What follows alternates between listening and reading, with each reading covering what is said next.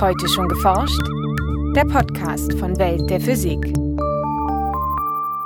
Herzlich willkommen zur 127. Folge. Heute begrüßen Sie Jens Kube und Maike Pollmann. Das Weltall ist unvorstellbar groß und ebenso die Anzahl der Himmelskörper darin.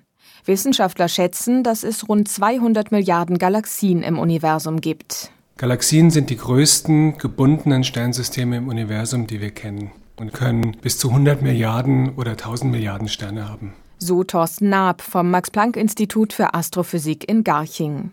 Die Sternansammlungen unterscheiden sich in Form und Farbe, was viel über ihr Alter und ihre Entwicklungsgeschichte verrät.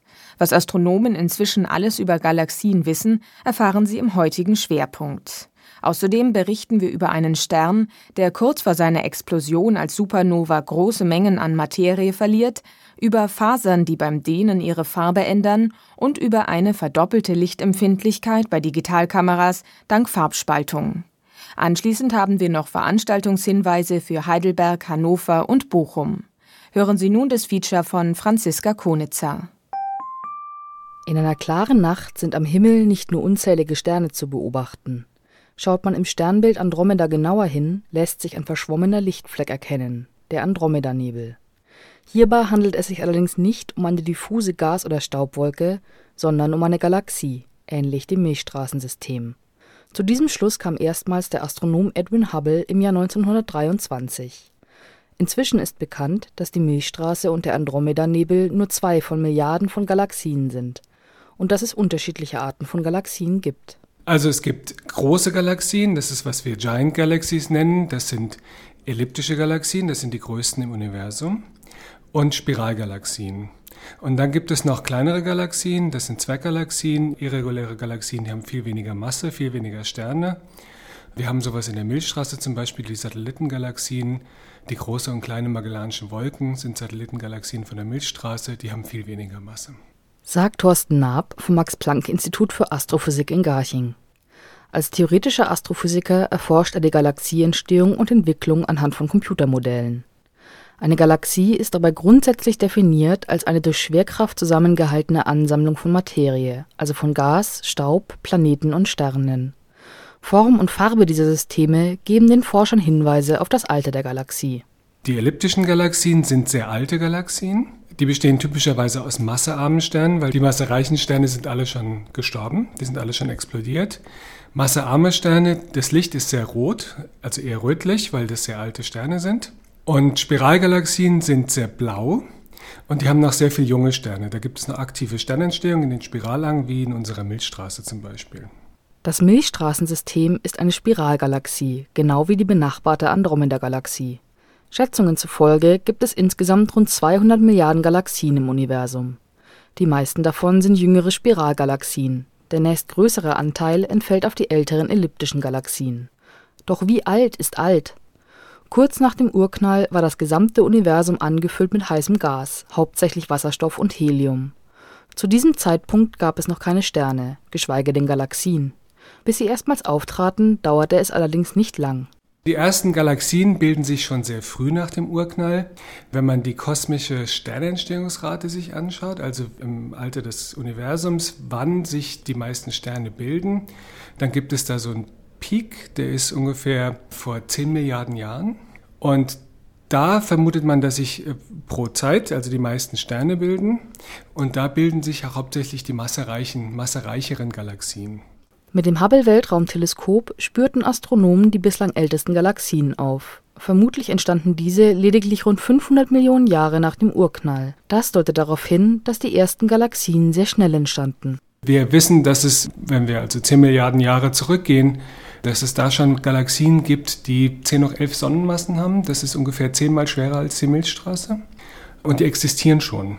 Und wir vermuten, dass die in sehr überdichten Gebieten leben wo eben diese ganzen Prozesse der Sternentstehung und des Kollapses sehr, sehr schnell voranschreiten und die eben ihre Entwicklung schon relativ früh abgeschlossen haben. Die frühen Systeme besaßen eine flache und spiralartige Form. Astrophysiker erklären diese Struktur mit Hilfe der dunklen Materie, jener unsichtbaren Materie, die mit normaler Materie nur über ihre Schwerkraft in Wechselwirkung tritt. Wir stellen uns vor, dass jede Galaxie umgeben ist von einem dunklen Materie-Halo. Und innerhalb dieses dunklen Materie-Halos kann Gas in diesen dunklen Materie-Halo einfallen. Und dieses Gas kann Energie abstrahlen in Form von Strahlung.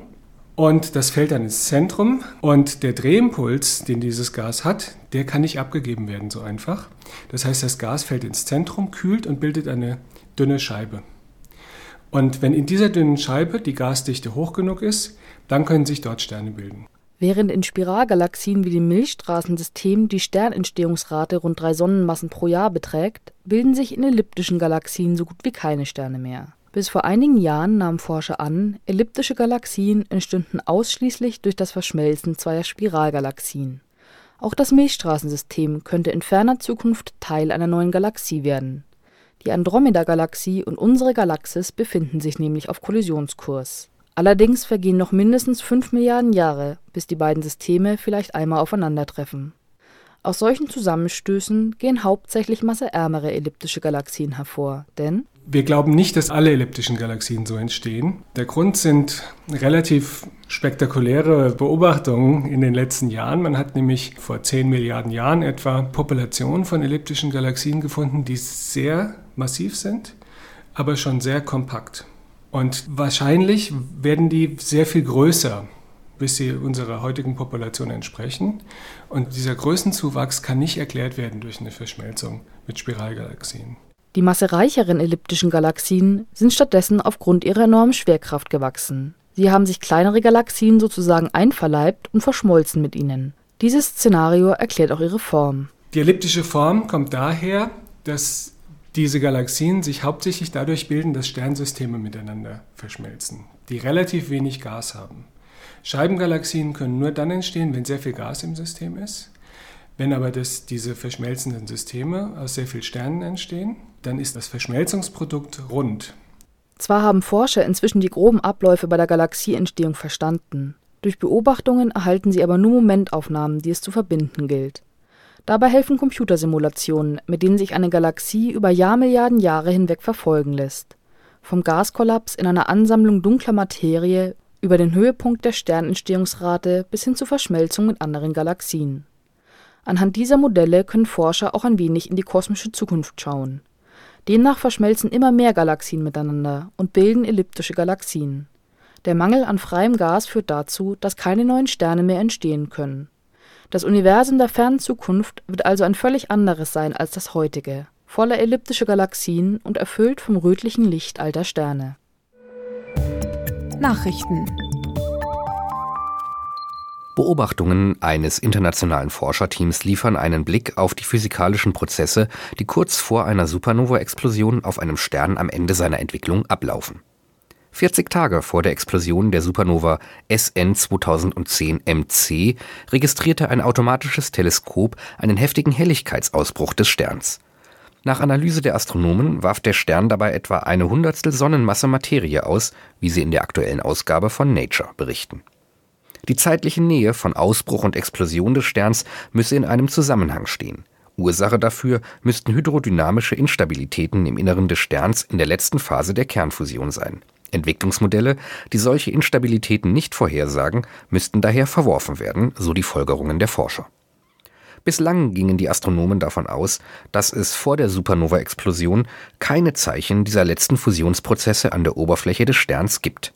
Mit den neuen Forschungsergebnissen könnte es nun möglich werden, herauszufinden, wo genau in seiner Entwicklungsphase sich ein Stern befindet und wann er von der finalen Explosion zerrissen wird. Während andere leuchtende Flächen aus der Flora und Fauna, etwa Schmetterlingsflügel, ihre auffällige Färbung meist nur mit einer einzelnen fein strukturierten Oberfläche erreichen, liegen bei einer grün-blau schillernden Beere aus den Regenwäldern Südamerikas mehrere Schichten übereinander. Diese Architektur diente nun als Vorlage für bunt leuchtende Fasern, die beim Dehnen ihre Farbe deutlich verändern. Ein internationales Forscherteam hatte die mehrschichtige Oberfläche der Beere analysiert, deren Hülle das Licht reflektiert und umlenkt, um im dunklen Wald besser aufzufallen. Im Labor erzeugten die Wissenschaftler dann ähnliche Oberflächeneigenschaften, indem sie hauchdünne, flexible Kunststoffschichten mehrfach umeinander wickelten. Werden diese gerollten Fasern gedehnt, verändern sich die Reflexionseigenschaften, schreibt das Team im Fachblatt Advanced Materials. Ihre Technik erlaube den Einsatz einer breiten Palette an Materialien. Die optischen Eigenschaften, vor allem die Farbe der Faser, lasse sich bei der Produktion dann gezielt einstellen. Weil sich die geschmeidigen Fasern auch komplizierten Formen anpassen können und nur bei Belastung ihre Farbe wechseln, eignen sie sich laut ihren Entwicklern für vielfältige Anwendungen. Von Sportkleidung, die eine Muskeldehnung sichtbar macht, bis zu Sensoren an technischen Bauteilen, die vor unerwünschter Verformung warnen. Im Digitalkameramarkt ging die Entwicklung in den letzten Jahren hin zu immer größeren Auflösungen.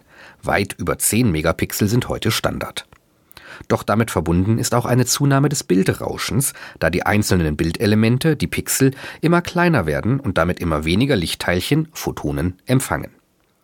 Ein Verfahren, um bei gleicher Helligkeit mehr Lichtteilchen pro Pixel zu erhalten, hat nun ein Team der Forschungsabteilung der japanischen Firma Panasonic in der Zeitschrift Nature Photonics und in rund 20 Patentschriften vorgestellt.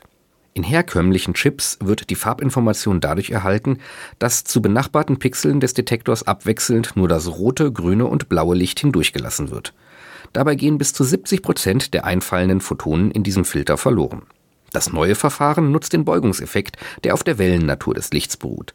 Anstatt etwa für ein rotes Bildelement die nicht roten Anteile wegzufiltern, werden sie auf benachbarte Pixel umgelenkt. Sie gehen dadurch nicht verloren, eine Photonenausbeute von fast 100 Prozent ist theoretisch möglich.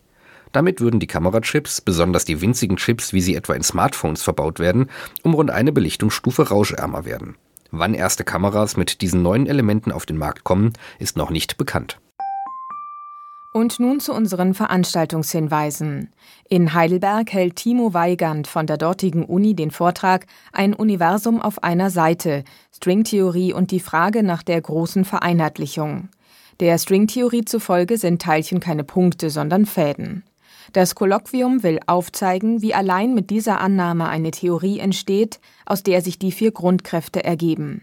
Die Veranstaltung findet statt am 8. Februar um 17.15 Uhr im Otto-Haxel-Hörsaal der Uni Heidelberg. In Hannover spricht Professor Harald Lesch von der LMU München über die dunkle Seite des Universums, über dunkle Materie und dunkle Energie. Der Vortrag schildert die Versuche, diese Phänomene zu erklären und soll einen Einblick in den aktuellen Stand der Forschung geben. Am 11. Februar um 18.30 Uhr im großen Physikhörsaal Raum E214 der Uni Hannover. In Bochum hält Professor Ulrich Wiedner von der dortigen Uni den Vortrag Radioaktivität ist überall. Darin geht er auf die Ursprünge der Radioaktivität ein und demonstriert mit konkreten Experimenten, wie sich die Strahlung sichtbar machen lässt. Am 16. Februar um 10.30 Uhr im großen Physikhörsaal der Uni Bochum. Das war's für heute. Bleiben Sie wissenschaftlich und laden Sie uns auch nächstes Mal wieder herunter. Welt der Physik wird Ihnen präsentiert vom Bundesministerium für Bildung und Forschung und der Deutschen Physikalischen Gesellschaft.